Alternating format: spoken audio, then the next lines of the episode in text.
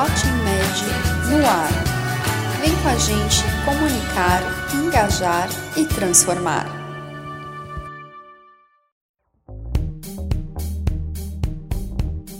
Olá, muito bem-vinda, muito bem-vinda a mais uma edição do nosso podcast, o LatinMed no ar.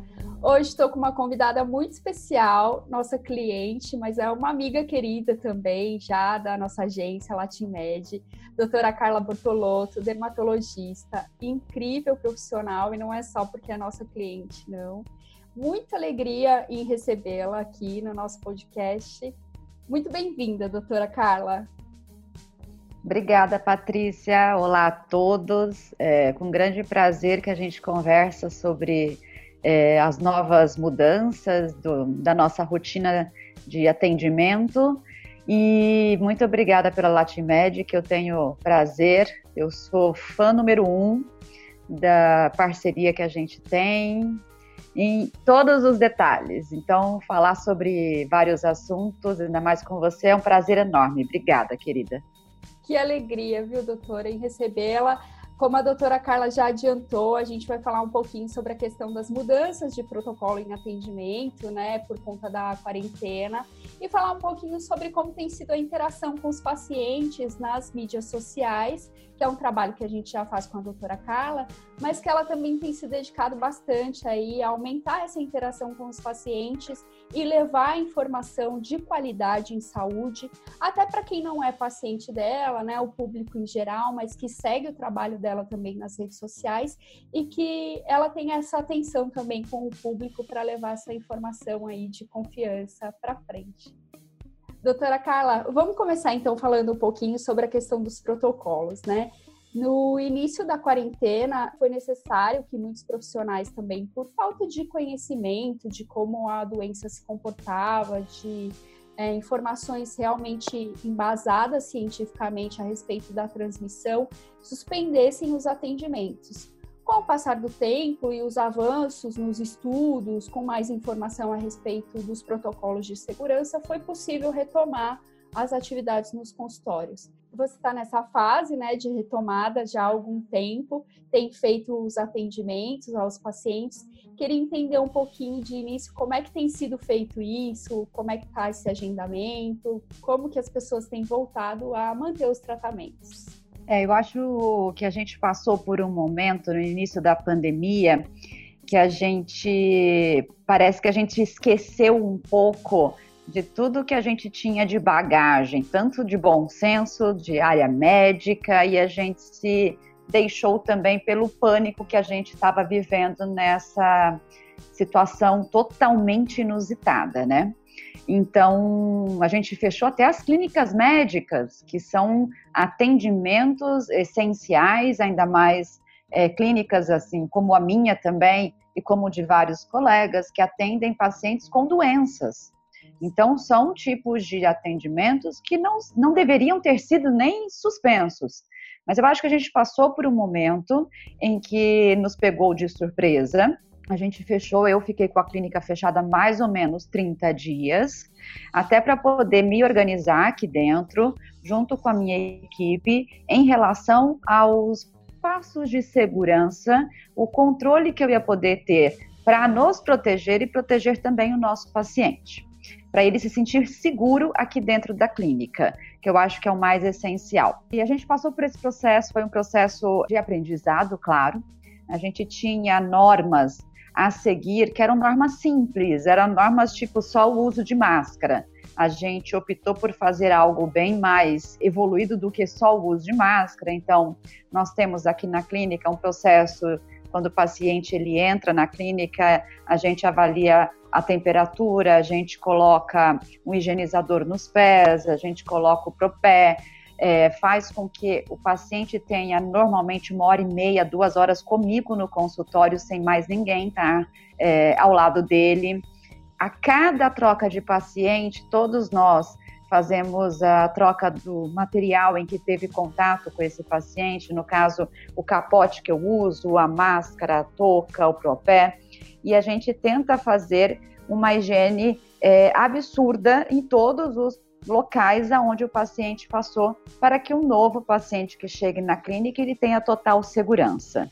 Então, a gente começou a fazer isso no início, com uma certa dúvida se a gente precisava ou não é, fazer algumas mudanças.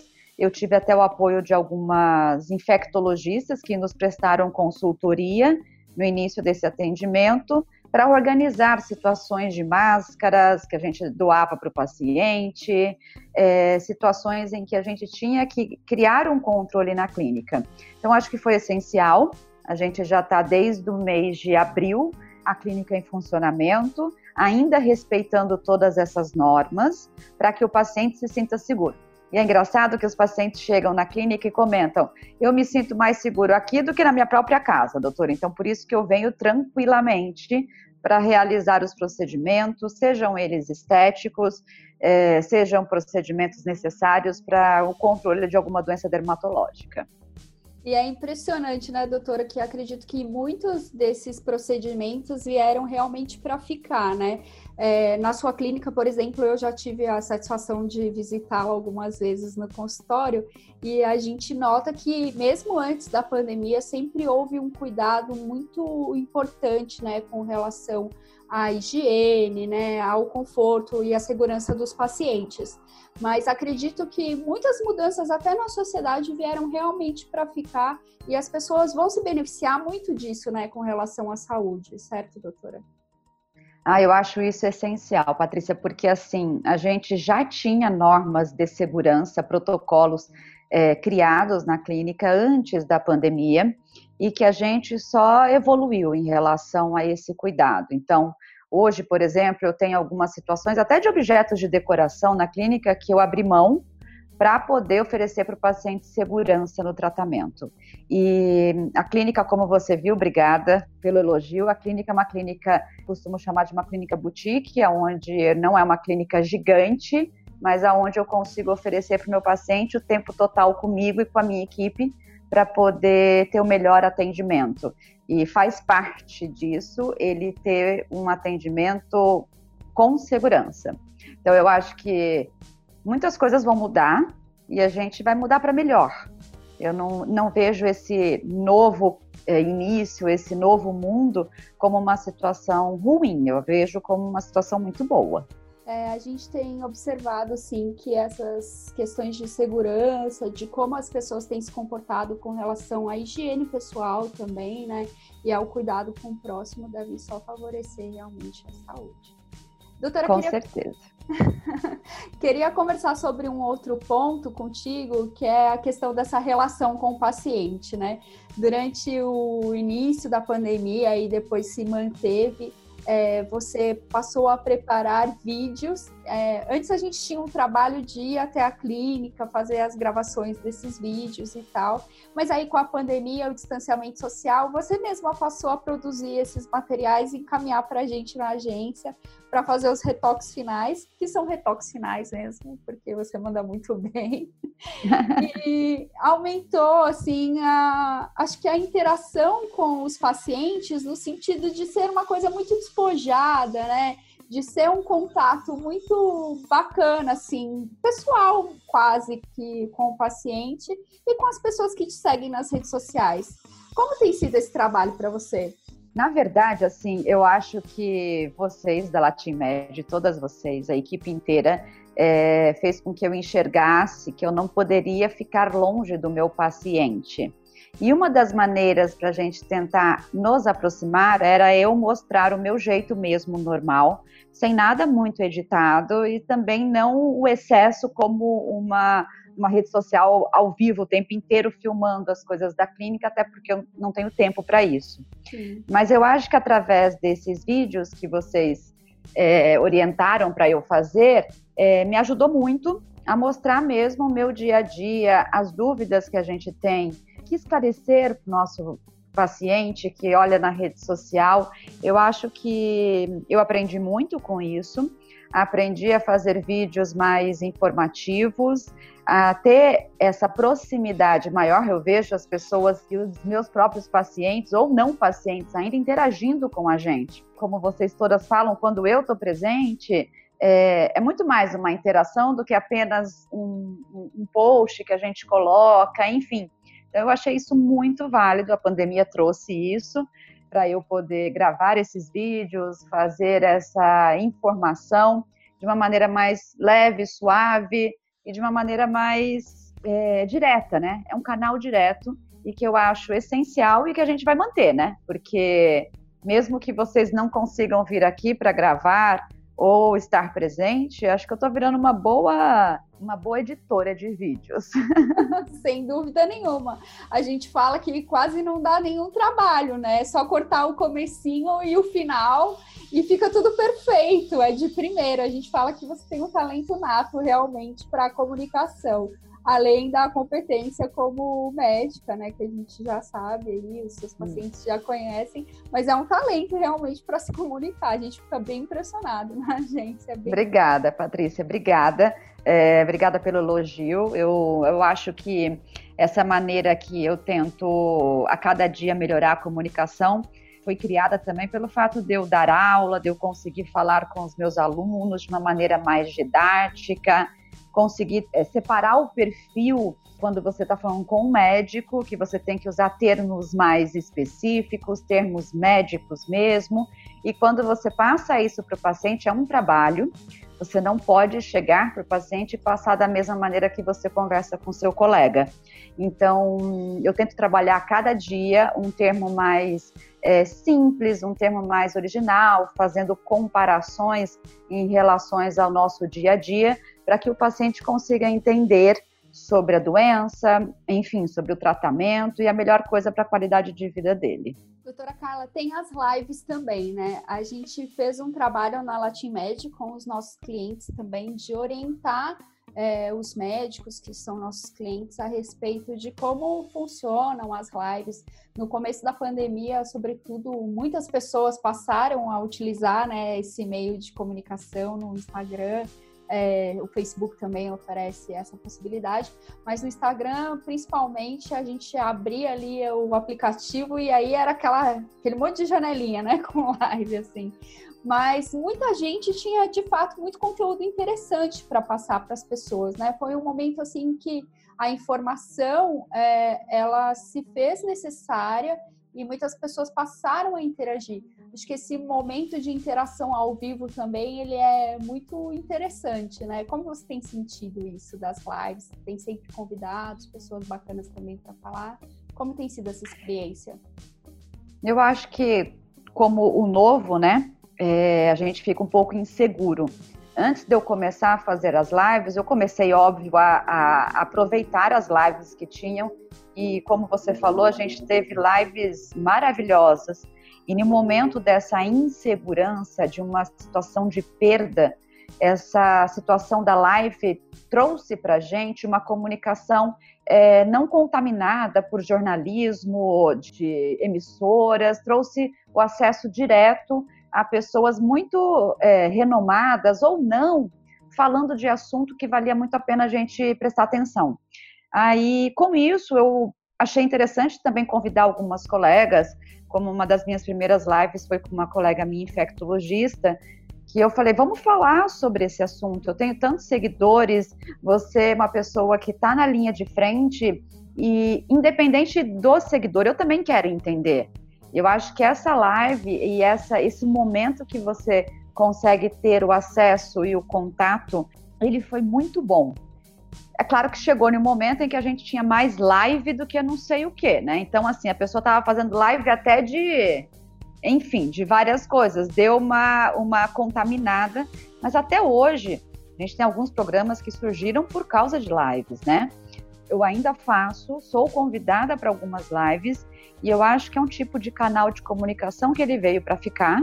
E acho que a gente até poderia criar, Patrícia, uma live sempre da doutora Carla com outros colegas da LatinMed, criar alguma coisa que a gente tem que aproveitar esse acesso direto e sem edição, né? Sem dúvidas do que você está falando. A live é, trouxe essa sensação para mim.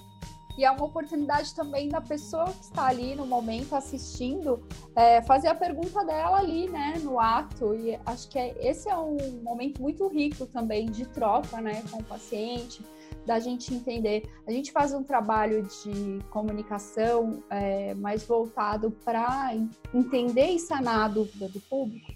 a gente dentro da Latin Med tem sempre uma preocupação também de compreender o que esse público espera da gente, né?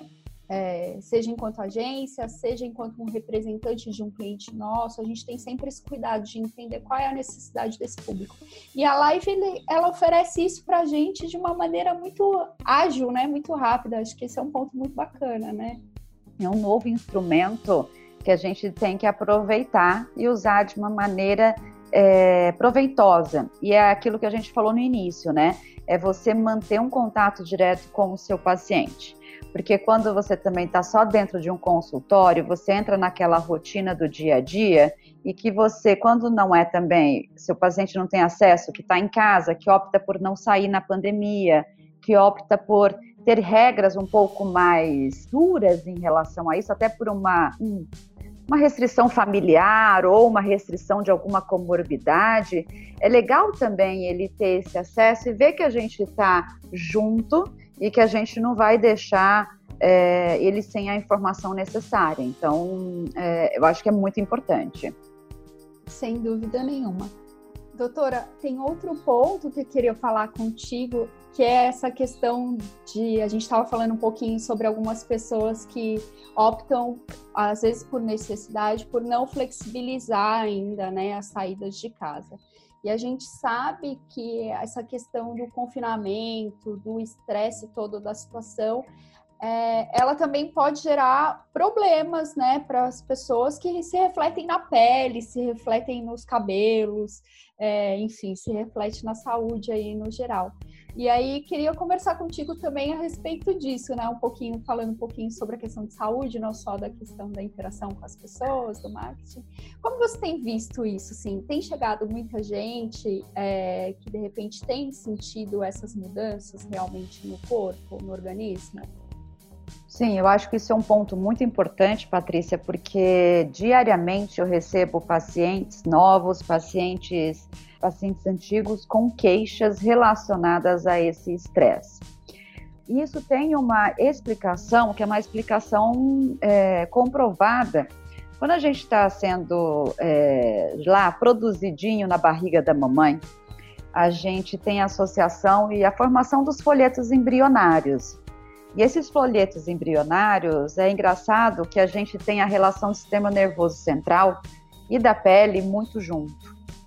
Então, quando a gente pensa que algo que desencadeia um estresse, seja ele emocional, seja um estresse cirúrgico, por uma cirurgia, um estresse traumático de uma infecção, como por exemplo a que a gente está vivendo com esse vírus do Covid, é, desencadeia situações onde a gente pode gerar um gatilho para doenças de pele.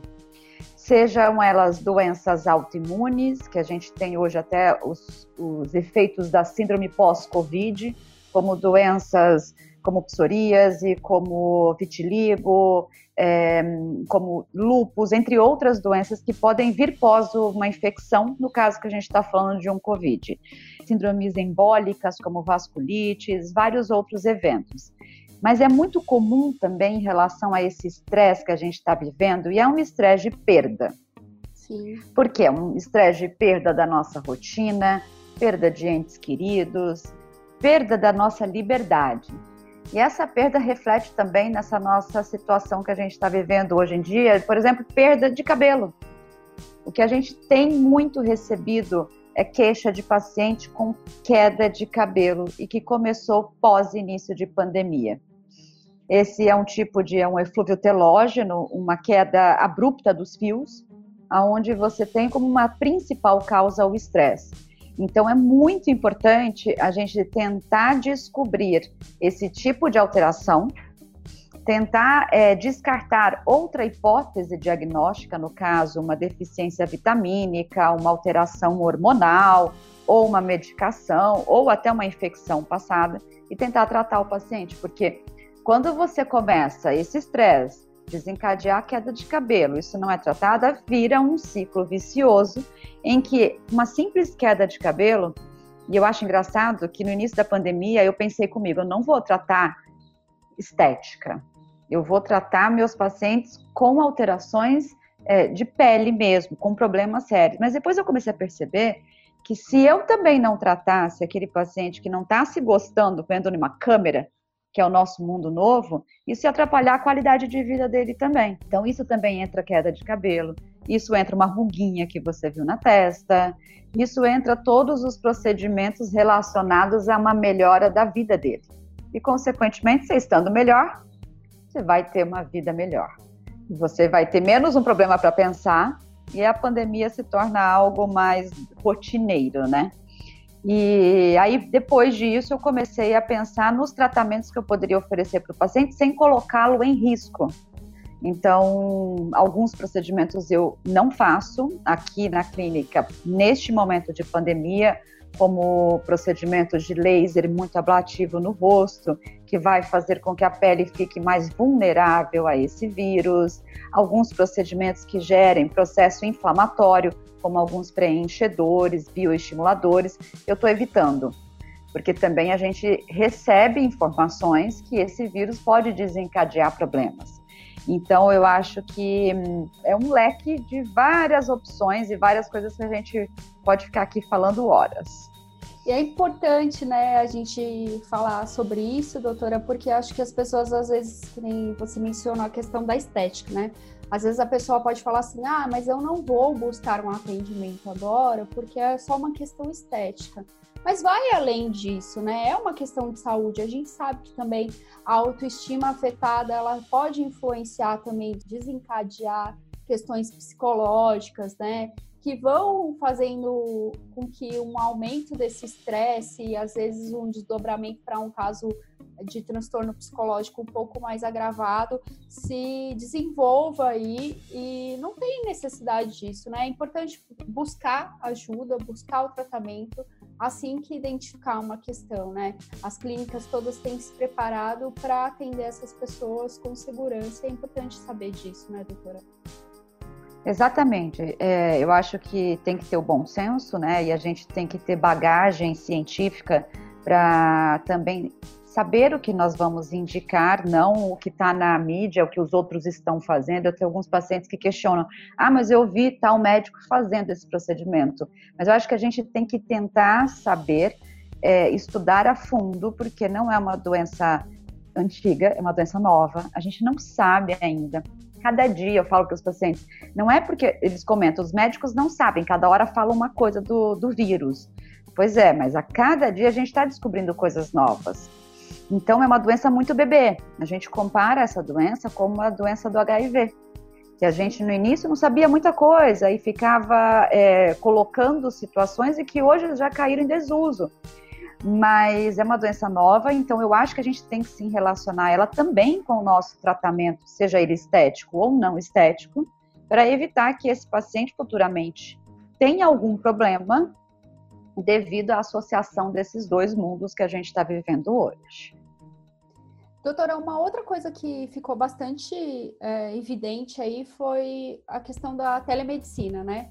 A gente já vinha aqui no Brasil com uma discussão da liberação ou não da telemedicina, que era utilizada entre profissionais, né, às vezes para uma troca de diagnóstico, uma consulta, né, uma equipe mais especializada, enfim, mas para o atendimento do público não estava liberado ainda. Por conta da pandemia, houve essa liberação por parte do Conselho Federal de Medicina e os médicos passaram a utilizar isso com bastante frequência foi um aliado né, no tratamento de saúde, no acompanhamento de pessoas que tinham essa necessidade de manter, mas que não podiam se deslocar por serem de grupo de risco.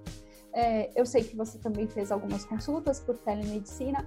Queria saber como é que foi essa experiência, como tem sido. Me conta um pouquinho. Eu acho que foi muito bom a gente ter tido esse passo para a evolução médica.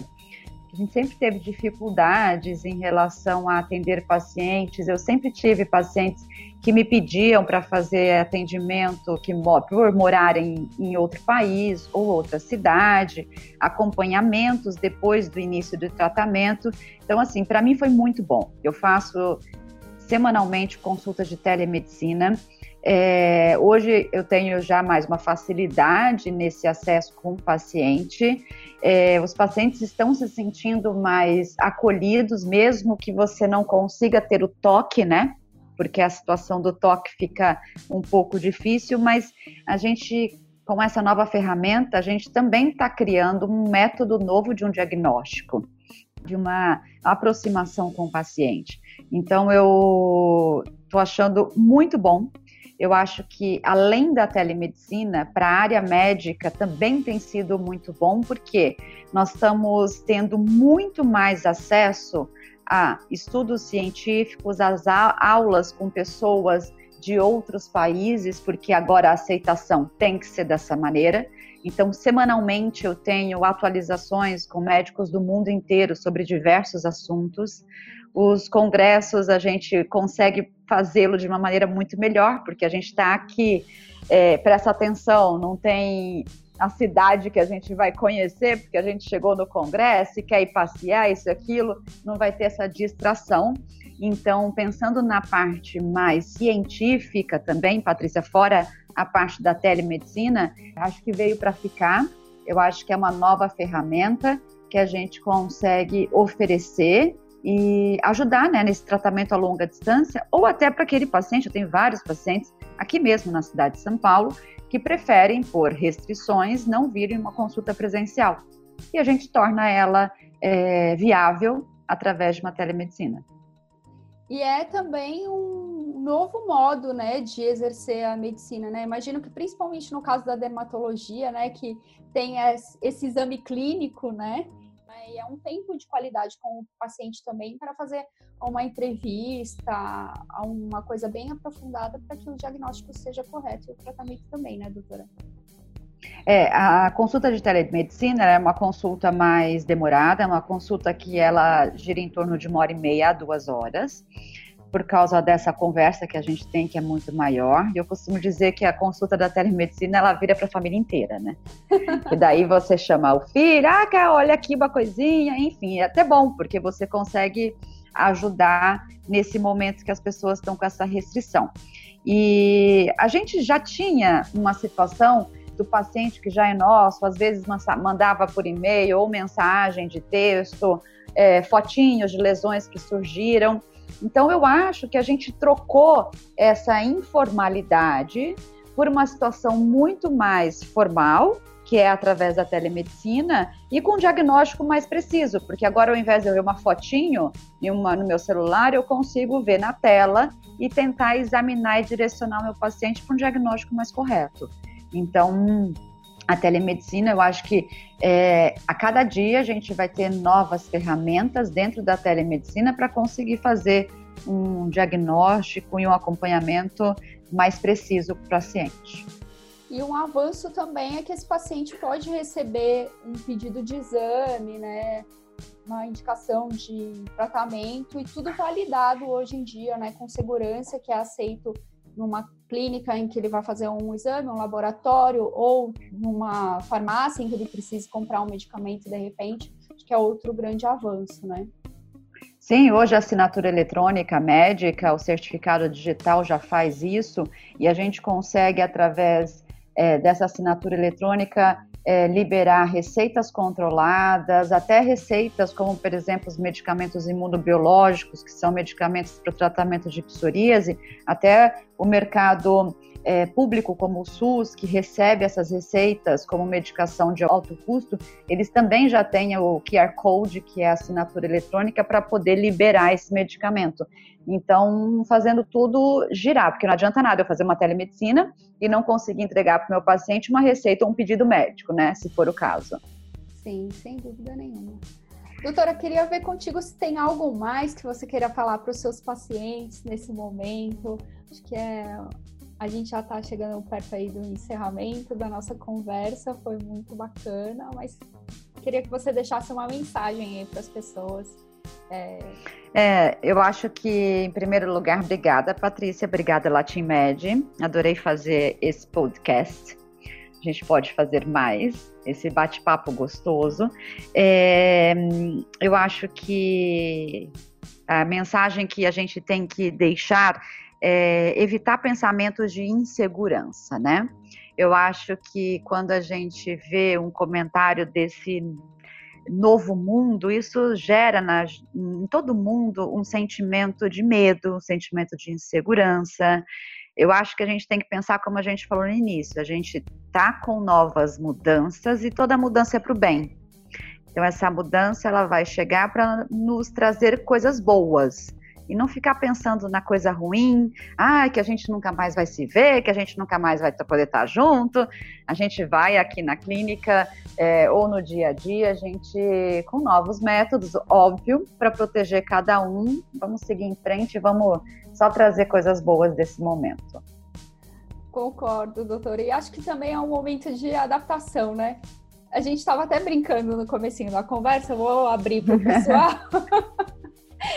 a gente tem é, trabalhado de outros lugares, né, que não só o escritório. É, por exemplo, na Latin Med eles também retomaram com os protocolos de segurança, mas há um rodízio hoje em dia, né, do número de funcionários que estão lá dentro ao mesmo tempo, por conta das medidas que foram adotadas mesmo para proteger toda a equipe. Então, nós não estamos mais lá todos ao mesmo tempo, nós nos revezamos durante a semana, é, uns vão num dia, outros no outro, tudo com protocolo de segurança, separações e tudo.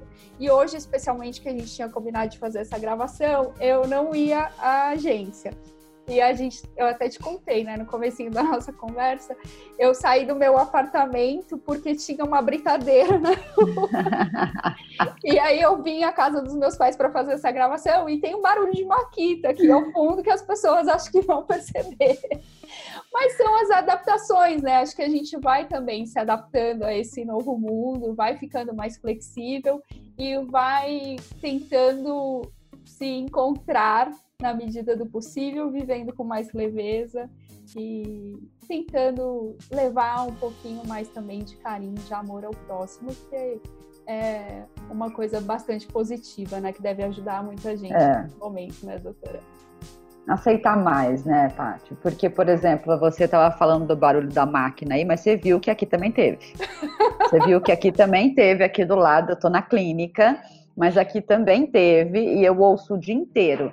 Mas uma coisa boa, é, esses dias eu estava fazendo um procedimento em um paciente e veio um, um gavião e pousou. Um gavião e pousou na janela. Isso eu nunca tinha prestado atenção aqui é no prédio da clínica. Se a gente for prestar atenção, a gente antes não olhava para isso porque a gente não tinha tempo. É verdade. Então, nas coisas do nosso dia a dia, agora a gente consegue mais tempo e mais momento para olhar e também apreciar isso. Então, o, o barulho da brincadeira às vezes é, não é tão ruim, não. Tá certo. Doutora, muito obrigada mais uma vez pelo seu tempo, pela disponibilidade e por ter trazido para a gente, como sempre, informações que vão ajudar o público em geral. É sempre uma alegria falar contigo. Todas as vezes que a gente se encontrou, sempre rasguei seda, mas não é à toa. Admiro muito o seu trabalho, te admiro muito. Você é uma pessoa incrível e foi muito gostoso bater esse papo contigo com certeza espero que a gente possa se falar mais vezes. Obrigada, querida, obrigada. É recíproco isso. É sempre um prazer. E obrigada pelo convite, também adorei nossa conversa. Vamos fazer mais vezes. tá certo. Pessoal, obrigada por terem nos ouvido até aqui. Espero que vocês tenham gostado. Se tiverem dúvidas, quiserem falar com a gente, e, ou quiserem de repente mandar alguma pergunta para a Latimed ou para a doutora Carla, podem entrar nas redes sociais da doutora Carla, Carla Bortolotto, Dermatologia, ou se não, mandar um e-mail para a gente, contato.latinmed.com.br. Até a próxima!